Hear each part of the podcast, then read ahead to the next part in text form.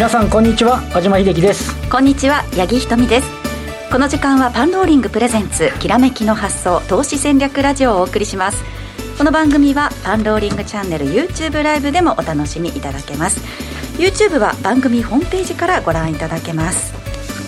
えー、さて今日のゲストなんですけれども、えー、今日お越しいただいているのは、えー、日経オプション売り坊さんです。よろしくお願いいたします。画面にはちょっと出てない 出てらっしゃらないんです。けれどもね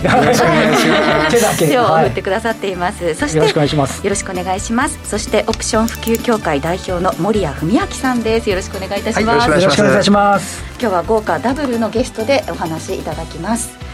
えー、さてここで、えー今日のきらめきの発想投資戦略ラジオなんですが総合取引所1周年記念そして CME 原油上場記念として日本取引所グループパンローリング主催のオンラインイベントトレーダーズワールド2021と連携して合わせて配信しております。えー、今回はトレーダーズワールド2021。10月25日から11月6日まで全11公演が開催されますが今日が最初の公演となれる公演となる荒れる衆議院選オプションディスカッションと題しまして、えー、今日お二人にお越しいただいたということですそして今日から11月6日まで開催するトレーダーズワールド2021の配信スケジュールなんですが今週はラジオ日経でもおなじみの竹蔵さん長浜さん石原潤さんなどテーマ株や世界経済から日経市場の影響などを考えます。また来週は岩本裕介さんの225市場のシステムトレードや坂本慎太郎さんのマクロ分析そして50億稼いだ個人投資家テスタさんと80億稼いだ元メジャーリーガーの上原浩二さんの夢のコラボもございます。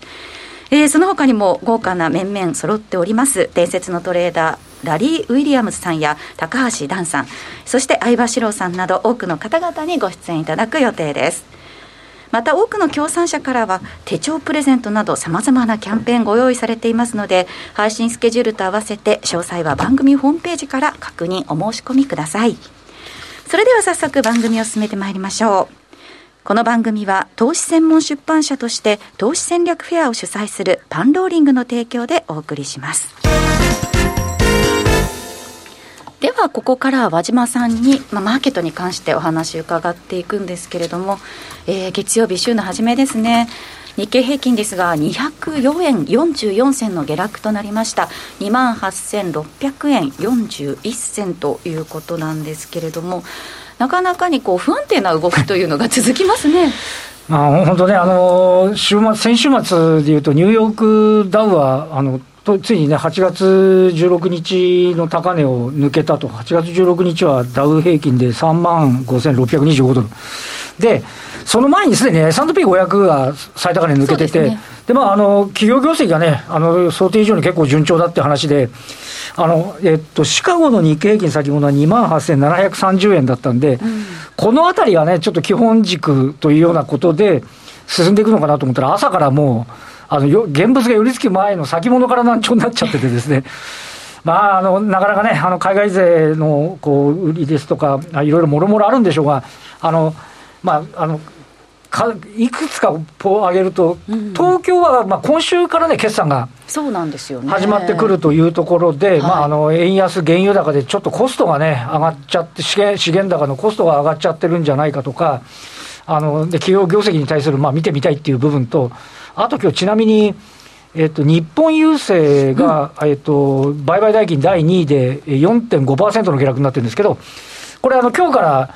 えー、売り出し価格の決定期間、今日から27日なんですけど、おそらくあの初日の今日まだあの発表になってませんが、はい、決まる。とすると、えーと、受け渡しは 4, 4営業日後になるってことは、今日決まったら、えーとそれに見合う換金売りがあ。の払い込むための売りが出るんではないかみたいなところが、もうこれ、先週からずっと言われてることなんですけど、月末29日あたりっていうことになるんですか、ね、そうですね、なのであの、そうした売りだったり、あとは、まあ、これも今から言ってもどうかと思いますが、あのこの日曜日に補選があって、はい、で自民党の方がね、やっぱりちょっとあの、えーと、静岡、あのこちらはあの自民党の方がお辞めになって、自民党の方が入るんで、でしかも野党は割れてるって話の中で、それでも、で、岸田さんが2回応援に行って、しかも負けてるみたいな。ところで、ちょっともしかするとね、今週末のあの選挙を見極めたい的な、はい、まあなんか数字を見て、後からいろんなことを言ってますけど、なんだか日本が弱いぞと。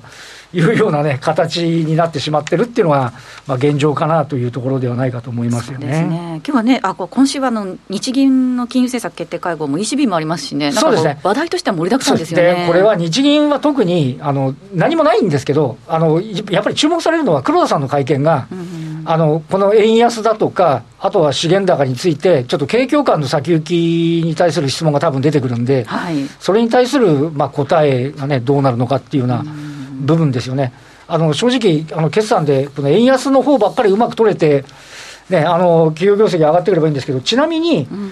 えーと、先週末の段階で日経平均の一株利益は2051円で、はい、PR は14倍ちょうどなんですね。うんうん、なので、これが例えば2100円、2200円と上がっていって、PR が低下して、やっぱり日本株、ね、アメリカと同じように業績いいじゃんっていうふうになればいいんでしょうけど、まあ、仮にそうでもないっていうことをね、ちょっとどよんと考えたり。していたりっていう、今、ね、あのあった通り、あとアメリカの方もね、今週、これから事業場所決算も相次ぎますんでね。はいまあ、日本が主体性が欠けてるんで、外部環境を見極めたい的な動きも当然ながらあるということじゃないかと思います。4、月期の、ね、決算内容があまりこう高評価ではなかったっていうところがありますからね、そうです。やっぱ地合いがかなりそうです。であの日本とすると、あのコロナのあのさなかで、46の決算で7社にしちゃ、実は増額したんですよね。あのそうして今度、これ、第二社協あるんですけど、あのちょっとあのある話の鉄鋼のレポートを見てたんですが、やっぱりその、もし余裕含みだとしても、うん、この資源高とかあのことを考えたら、増額修正を見送る企業が多いんで、よくても第三四半期にずれちゃうんじゃないかっていうような見方をする人もいて、ちょっと慎重になってる、保守的になってくるんじゃないかと、ね、で慎重になってるのを分かって、慎重じゃないかって言って、株式市場がね、それをね、前出しで評価してくればいいんですけど、なんかあの先週あたりの動きを見ても、なんか外部環境を肯定しても、今についてってないようなね、なかなかね、厳しい環境でもありますけれども、はい、ただ、その先ほど和島さんからもありました、週末はやっぱり衆院選ということもありまして、日本独自のね、はい、その要因がありますよね。そうですね、うん、あのこれあの、売り坊さん、どうですか、ちょっとやっぱり選挙あの、オプションのポジションとしても気になるところではありますよね。そうですね、うん、あのこういうようなあのイベントがありますと、まあ、オプションっていうのは非常に便利なのは買うという戦略を取ればですね、はい、損失が限定ですので、まあ、上がっても下がっても、まあ、儲けが出る可能性がありますよっていうようなことになりますので、うん、まあ、この辺を今日お話をさせていただければと思っております、ね、はい、では早速お持ちいただいた資料を見ながら見てまいりましょう。トレーダーズワールド2021の資料ですね、えー、まず衆議院選挙前後の戦略ということですね。はい、えーと、ここにまとめさせていただきましたのは、まあ、今回は衆議院選挙ですけれども、まあ、一般的に、まあ、黄色いところである政治とか、まあ、経済指標の発表なんかのイベントがあったときに、まあ、その直前の,、まあ、あの前日の、まあ、営業部で取るポジションのほかに、それに向かって、やはり、えまあ、オプション市場がだんだんだんだんまあ、皆さんがどういうような思惑があるかによって変わってきますので、はい、まあ、一般的に言うと荒れるだろうということであれば、まあ、基本的に、まあ、保険の値段が上がると、まあ、オプションを保険と考えるんであれば値段が上がりますので結果としてボラティリティが上がるとインプライドボラティリティが上がりますよと。従いましてその1週間とか前からですねボラティリティが上がるというようなポジションを取っていればですね、えー、まああの儲かるチャンスがあるかもしれませんよということで、まあ、あの下の方に若干損益曲線みたいのを書きましたけどもストラングルとか、まあ、ストラドルとかですね、まあ、こういうようなものができるということになるわけですね。うん、でその後結果が出て、えー、ある方向にですねえー、やはりパニック的な形で上がるか下がるからすると、やはりそこからまたすぐに、まあ、傾向が出るとも限りませんので、はい、逆に戻るというような戦略を取るということもできますので、まあ、あのこういうようなイベント今回に限らずですね、まあ、いろんなイベントたくさんありますので、はい、えー、それに対して、えーまあ、3回それぞれ戦略を考えることができるという、まあ、あのオプション買いであれば、まあ、何度も何度もチャンスがありますのでその時に、まあ、この後お話を続けさせていただきますけれども、えー、一番儲かるのは、えー、市場がこういう予測をしているときに市場と予測してないことが起こるときが一番儲かりますからまあ、それをどういう形になっているのかっていうのを、まあ、考えてですねまあ、あの今回は例えば、えー、大きく、まあ、衆議院選ということでお話をさせていただきますと、まあ、ほぼ今現在はないかなと思ってるんですけども、まあ、自民だけで単独過半数になるか もしくは自公で単独過,、えーと過半数を割れると。両極端のケースがありえますので、はい、まあ、それを加味るとあの加味するとするとすれば自民単独過半数とかということになるとすると、まあ、政治的安定ということになって株価が非常にまあ上昇しやすくなると、うん、まあ、特に海外投資家さんはそういうような政治の安定を望みますので、うん、まあ、あの上がる可能性があるのでコールを買っておけばいいですし、うん、逆に今あの過半数割れて、まあ、政権交代なんていう話になるとすると一回ちょっと下を見に行くかもしれないので、プットを買っておくと、もどっちか分かんないけど荒れると思うんであればっていう戦略が取れるという、まあ、これが非常にオプションに面白い。ボラティリティが上がってこそっていうことになりますよね。ね。ボラティリティが上がるということですね。はいこれ、森谷さん、どうですかね、あのやっぱりそういうこのオプションというのは、そういうところに向いている商品というふうに改めて思われますですか？そうですね、こういう本当にイベントがあるときには、あのどっちに行くかわからない、予想がつかないわけですよね、はい、これ、本当にあの材料が後から出てくる、こういう場合にやっぱりオプションで先回りしておくということになるので、はい、やはりあの逆に行った時の方が、やっぱり大きく出る可能性があります。あとどっちにいてもいいようなポジションも取れるっていうのが面白いところですよね。なるほどなるほど。えー、組みようはいろいろあるってことなんですね。うすね戦略に関してでは具体的に見てまいりましょうか、えー、選挙前日の戦略ということですね。そうですね、えー、えーとまあ、あの1週間前、今日から、まあ、週末までに関しては、えーと、今日若干ボラティリティが上がった部分と,、はい。えーとえーと、週末にかけてまた月末の アノマリーとかっていう話があるかどうか分かんないですけど月末下がるかもしれないっていう部分があり、ね、去年の9月ぐらいからね。月末は安いっていうのがありますもんね。それから優勢絡みの話の換金という売りっていうのがあるとするともしかすると破くかもしれないということですよね。ですからあのこの金曜日の時点で日経平均が2万9000円台にいるのか2万8000円台にいるのかによってまた戦略を変わらなきゃいけないかもしれないんですけども、えー、イメージとして、まあ、こういうような形で、まあ、あの例えば機関投資家さんとかはいろいろシナリオを考えながら運用していると,、えーと、例えばあなたのここに書きましたの緑のところですね。予想で自民党が単独過半数になりますよと。それから自公が過半数っていうのが黄色で。でちょっと赤っぽく書いたピンクのところが自公で、えー、過半数割れと。でそれに対して市場の予想が左側のちょっと青いところですけども、うん、まあ3つありますよと、まあ、この組み合わせで同じになったとすればですねそれほど動かないかもしれませんと。で例えば一番今回、まあ、あの可能性が一番大きく出そうなのは、えーと、自民党過半数だっていうもし市場の予想があったとすれば A のパターンですね、うん、でそれに対して自公が過半数割れたというような形になるとすると、まあ、こういう予想になりたとすれば、えー、3の A になりますのでプットを買いとかですね、うん、まあ、若干プットのコストを、まあ、タイムディケイという形で時間的にどんどんどんどんあの価格が下がっていってしまいますので、はい、まあ、カレンダースプレッドを組むとかですね、まあ、こういうようなものがあるかもしれませんよと。で、えの一つ先ほども申し上げました通りオプション買いだけで攻めるんであれば売りが入んなければ、はい、基本的には損益が限定になるポジションを取れますので、うん、えー、まあ、あの現物株やなんかですと上がるか下がるかで方向当てないと損が膨らんじゃうんですけど、ねはい、まあ、オプションのところについてはそれほど限定的ですよと、うん、えー、特に、えーと、終わったとしてもまだまだあの S q という生産のところまで時間がありますので、値段がゼロになるということはないですから、はい、まあ、多少の数もしかすると数円か数十円ぐらいの1円あたりあの1枚あたりですね。その損失で、えーまあ、勝負がすることができますよという非常に面白い、まあ、商品かなと思ってます。うん、まあ、で今回については今の形でどうですかね森谷さん。あの事故で過半数はなんとか保ちそうだけどっていうのが市場の予想のところでしょうかね、黄色の部分っていうことですかね。で、この段階でも多分予想とすると、まあ、あの B の2というような形で、え若干、えー、と、まあ、その通り予想通りかなっていう形になるかもしれませんけれども、えーまあ、まだまだ分かりませんから選挙は水物ですので、大きくこれで自民党の単独過半数来かこの1週間で岸田さんがねじ巻くかもしれませんので いかりませんので、えー、もしくはやはりですね、えー、ここに今でのですね、えー、例えば飲食業の方々の相当の不満がやっぱし出てくるかっていう形になって思わぬ大敗っていうのも可能性としてはあるので、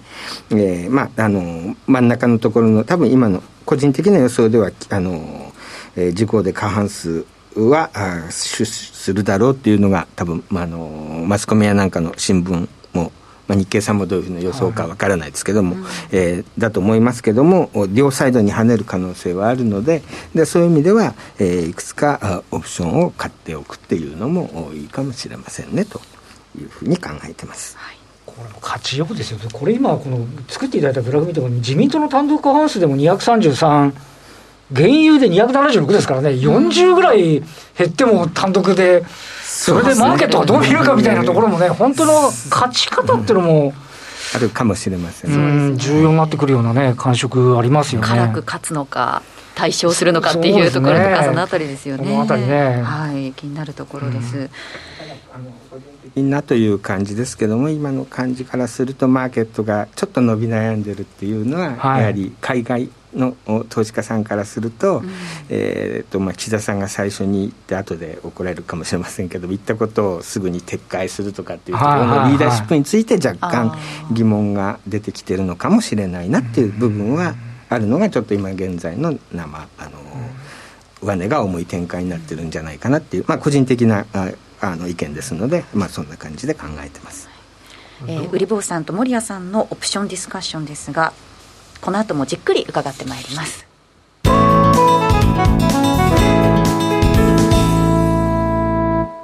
改めまして今日招きしたゲストは日経オプション売り坊さんとオプション普及協会代表の森谷文明さんです。えー、先ほど売り坊さんから選挙前日の戦略について、えー、伺ってきましたが今度は森谷さんの戦略も見ていきたいと思います。資料たくさんご用意いただきました、えー、細かく見ていくということなんですがまずは、えー、上がっても下がってもいい戦略ということですね。そうですね。あの先ほど売り坊さんからあったようにあのまあ安定的だった場合、はい、あのちょうどあのグラフで言うと黄黄色ですか、すね、真ん中ですよね。はい、あれ基本的に売りでしか取れないゾーンなんですよね。オプションの売りで取るとこなんですけど、オプションの売りで取るってことは、やっぱり跳ねた時が、ちょちょっと苦しくなる。個人投資家としては厳しい。そうです。売りは無限、損失無限大になっちゃう可能性がありますからね。ね証拠金の問題とかいっぱい出てきますか。ありますからね。はい、ですから、まあ、あの、オプションでやる人たちってやっぱり普通動かない方にかけることが多いんですが、はい、こういう時は、あの、跳ねる方にもうポジション取ってみて、はい、あるいはあの自分株式を運用されてる方であれば、ロング持ってるんであれば、はい、あの逆いくと嫌だからプットだけ買おうかとかっていうやり方でもいいと思うんです。でただあのちょっと今回はあのまあ、こういったイベントの時にどんなことできるかということの例として、はい、あの上がっても下がってもいいようにしておけばいいじゃないかということの、まあ、一つ参考のになればということで、えーと、1の1っ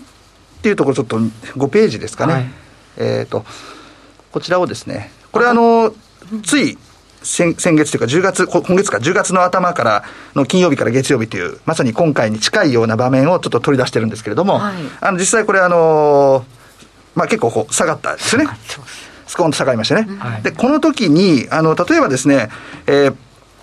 プットを買おうという話が出てくるわけですね、下がるときはプットを買うというのは、一つの考え方ですよね。売る権利ですね、そうです。で、プットを買っとけば、相場が下がれば、プットの値段は上がるという、上がるということです、それがですね、あの1の2のページにですね、資料としてつけてある、あの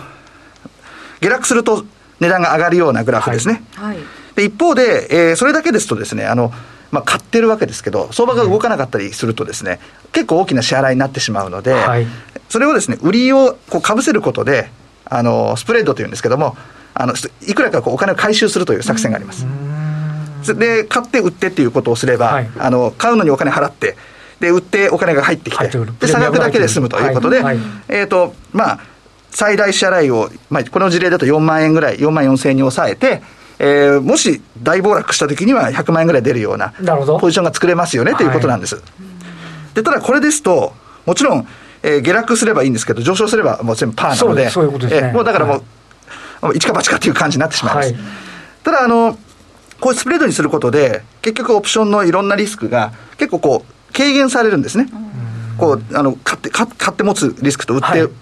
リスクでこう相殺し合うので。相殺し合う。ここに書いてあるその損失を低減するっていうことですよね。損失を低減させて、うん、で、先もちょっと出てきました、インプライドボラティリティが上がるときっていうのは、オプションの値段が上がってることなんですけども、はい、まあ、払うお金が多くなるので、払って払うお金が多くなるということは売る、売ってもらうお金も多くなるので、はい、えー、まあ、あの払うお金も軽減できると。いうことで、まあ、スプレッドにするとそういった、まあ、低減効果があって、このようなあのリスクとリワードの大きな差が出るようなポジションが作れるんですが、うん、これだと上昇したときに困るので、はい、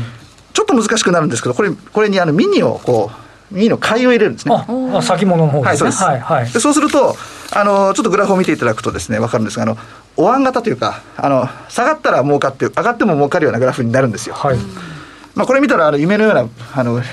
利益が出るようなポジション出ると思うんですけど、えー、と1の3ですかね。そうですね。次の。1の3のページにしていただけるといいんですが。はい。そうですね。はい。でこれはですね上がっても下がってもいい形になるんですけどもその、まあ、見返りというかそのそのためにあのリスクとしては動かなかった時に、はい、あのまあ時間的価値を失うと。徐々に減っていってしまうということですね。ですから、あの、ど、まあ、時間的価値を失う代わりに大きく動けばどっちでも儲かるよっていうポジションになります。だからこれはリスクの取り方としては、上がるか下がるかではなくて、動くか動かないかに話が変わってるわけですね。ですから、下だったら困っちゃうやつですね。ですから先ほどの、あの、動かなかった場面ですと、つまり予想通りだった時には、多分月曜日帰ってきた時には目減りしてます。はい。ところが、もし万が一、えー、いい方に行ったりとか、悪い方に行ったりとか、はい、結構は離れてしまうと、そうですね、はい、結構なあのリターンが出る可能性があるポジションなんですね。うん、で、この場合に、えーと1まあ、3日、月曜日までどれぐらい失うかっていうことを先に分かっておけば、はい、個人投資家としてはどれぐらい、まあ、あのコストがかかるんだろうかっていうのを、あらかじめ分かっておいた方がいいと思うので、ちょっとだけ難しくなるんですが、こういったグラフをちょっと作ってみますと、あの3日後にどれだけ減ってるかというと、これ、例えばこのポジションですと、まあ、2万円ぐらい減ってる状態なんですね。はい、ですから、そうだ、自分のポジションとしては2万円ぐらいの損失が出るかもしれないっていうの分かってて、で、万が一の時に備えてこのポジションを持っておくというふうにすれば、あの、曲がっても下がってもうまくいく可能性があるということで、うん、時間的価値のが減っていくことをあらかじめもう予測しておくっていうことが重要だということになりますね、はい。はい、その分はもう織り込んでおこうと、はい、で何もなかったらもうすぐに月曜日に閉じてしまおうという作戦なんですね、うん、でも自分でそうやってヘッジができるんですね。そうですね。自分でこうあのリスクをこう管理することができます、うん、で今申し上げたようにスプレッドにしてあるのであのボラティリティの影響はそんなに受けにくくなってます、で実際あのこれ10月の事例なんですが、はい、あのー、その後ですね、これ、月曜日に560円下げて終わったんですね、はい。はい、10月3日ですよね。そうするとですね、このようにグラフ、あの結果、1の4のページ出してありますけれども、えー、このグラフって赤のカーブになってますね、はい、このこの地点まで相場がこう下落しているので、カーブがこう上向いたところで着地して、プラスが出てるという、そういった事例ですね。あプラスが12万円ほどこのポジションからそうなってますね。で、これはあの実は、あの、相場の変動もそうなんですけども、ボラティリティの影響も実はプラスに働いたところがあるので、うん、なかなかこのあたり難しいんですが、あの、ボラティリティの影響は下がった時には結構自分に味方になることが多いので、はい。今回予想できますよ。だから今回、えっ、ー、と、この時も、これぐらいの、えっ、ー、と、500何歩下がったら、こう、こういうカーブになるんだってことであれば、はい、頭の中で、はい、もしね、この先ほどの1とか3のパターンになって、これぐらいになったら私はいけるみたいな、そうですね。感触はちょっと、ね、事前に得ていることはでできるわけですね。ですからこのようにあのオプションをこううまく売り買い絡めて、そしてミニも当ててみて、それで自分の姿をこう表す、まあ、こういったツールが必要なんですけれども、はい、こうツール使うことで自分の姿が分かるので、これで大体どれぐらい自分のリスク取ってるのかとかっていうのを、まあ、分析しながらオプションっていうのはやっていくことが多いんですね。そういった意味ではこう、ね、あの先ほどおっしゃいましたけど、リスクが管理できるっていう意味では、はい、個人投資家の方にとっては、すごくこう使っていて安心といいますか、ある程度自分の範囲内でいろいろできるっていうのが魅力になってくるんでしょうか？そうですねあの、自分のリスク許容度の範囲内をこう守ることができます。あのとんでもないリスク取る必要がないっていうのをこれ見れば分かるので、はい、あのまあ、個人投資家でやりやすい範囲でやれるんじゃないでしょうかね。売り坊さん、今回のその戦略、森谷さんの聞いてみていかがですか？そうですね。あの最後にそのこれを組むポあのタイミングっていうのがすごく、はい、はい、大切だと思います。であの森谷さんが言われた通りあのボラティリティがあの低いところで組めれば、それだけ安く組めるので。えーまあ、勝率なり儲けも大きくなるということになるわけですけども。そうするとこの本当の衆議院選挙にかけるというと金曜日がちょうど月末なので その日が本当にまああの例えば2万も8000も割れてるとかっていうところまで下がってるとまあどうするのかなっていうところですね。その時まあ2万9000あれば以上にあのこの戦略が非常に面白いかなと思うんですけども、うん、まあ、その辺も合わせて見ていっていただければなというふうに、まあ、日経平均の今の現状のポジションというか位置でちょっとそのあたりの戦略も変えていく若干変えてる必要があるかもしれないですね、っていう気はしてます、そうですね。確かにあのこれ見ていただいて、まあ、ちょっと細かい話なんですけども、はい、100円以下のオプションを使ってるんですね、うんはい、100円以下のオプション使うとなると、ワンティックが1円になるので、あはい、あのまあ、約定させやすいっていうところがありますね。であとあの、まあ、残念ながらウィークリーオプションの流動性の問題があって、はい、ウィークリーオプションがその時使えるかどうか、今週ですと,、えーと10月の29ですよ、はい、11月5日切りっていうのがあるんですね、はいはい、普通はあのメジャー、メジャーっていうかあの、普通の月は12日ですけども、ね、5日ものがあるんですよ、1週間交代のやつです、ね、これ5日ウィークリーだとですね、が使えれば非常に組みやすくなります、多少そのボラティティが高くても、もともとプレミアムも低いので、ただ残念ながら、その流動性の問題があって、数枚、複数枚約定させるのがちょっと難しいかもしれないです、ね、なかなか普段見てると、青木クラクションあんまりできてないイメージがとてもありますよね。ただあの中値を取りに行くとなるとなかなか約定しませんが、はい、ちょっとまあ上を出してみると食ってもらえることもあるので、まあ、少しずつ少しずつスプレッドで組んでいって積み上げていくような感じで組むといいかなと思ってます。であとあの先ほど出たように、実際2万8000円を割り込んでるようなもし状況でとすると、もうオプションの方がもうぐちゃぐちゃになってて、そうですね、えー、ラがダーンと上がってる状況になってる、しいかもしれない、ね、そこで行くのはどうかみたいな感じになるわけですね。えー、そういうことですねなかなかね、奥が深いですけれども、この後延長戦でですね、森谷さんには先ほどの上がっても下がってもいい戦略、先ほど下がったパターンでお話しいただきましたけれども、はい、えー、この次は上がったパターンでお話しいただきます。えー、そして売り坊さんには恒例のグレイリノですね。衆議院選のあとどういったそのグレイリノがあるのかというところも詳しくお話しいただきます。さあ和島さん、ここまでの話伺っていかがでしたか？そうですね、やっぱりあの普段私たちはこの株式を見るときに、個別銘柄をね、今日見ていくものなんですけど、うん、こうやって今のオプションの組み方によっては、マーケットが、ね、どっちに荒れたりするんだって言ったときに、また収益機会になるっていうのは、改めてね、こういうふうに勉強になったんじゃないかなというふうに思いますよね。ね。はい、なんかこう、ちょっと難しいというか、とっつきづらいみたいな印象ありましたけれども、はい、今お話伺うと、その個人投資家の方にとっては、なんか初心者の方でも、こう損失をね、限定できるというふうなところがかなり魅力なのかなというふうには。ね、お二方とも、すごくあの個人投資家に分かりやすく解説されることで有名な方がいらっしゃいますので、ね、ね。とてもよく分かった、分かりやすかったというふうに思いますね。はいえー、先ほどもお伝えしましたけれども、この後ですね、延長戦の方で、えー、森谷さんにまた上がっても下がってもいい戦略の上がったパターンに関して、そして売り坊さんのグレーリノに関してお話しいただきます。ということで、えー、この番組は投資専門出版社として投資戦略フェアを主催するパンローリングの提供でお送りしましたそろそろラジオタイム番組お別れの時間が近づいてまいりましたえー、今日のゲストはですね日経オプション売り坊さんとオプション普及協会代表の森谷文明さんでした。ラジオの前の皆さんとはここでお別れです。来週も素敵なゲストをお招きしてお話を伺ってまいります。パンローリングプレゼンツきらめきの発想投資戦略ラジオ。今週はこの辺りで失礼いたします。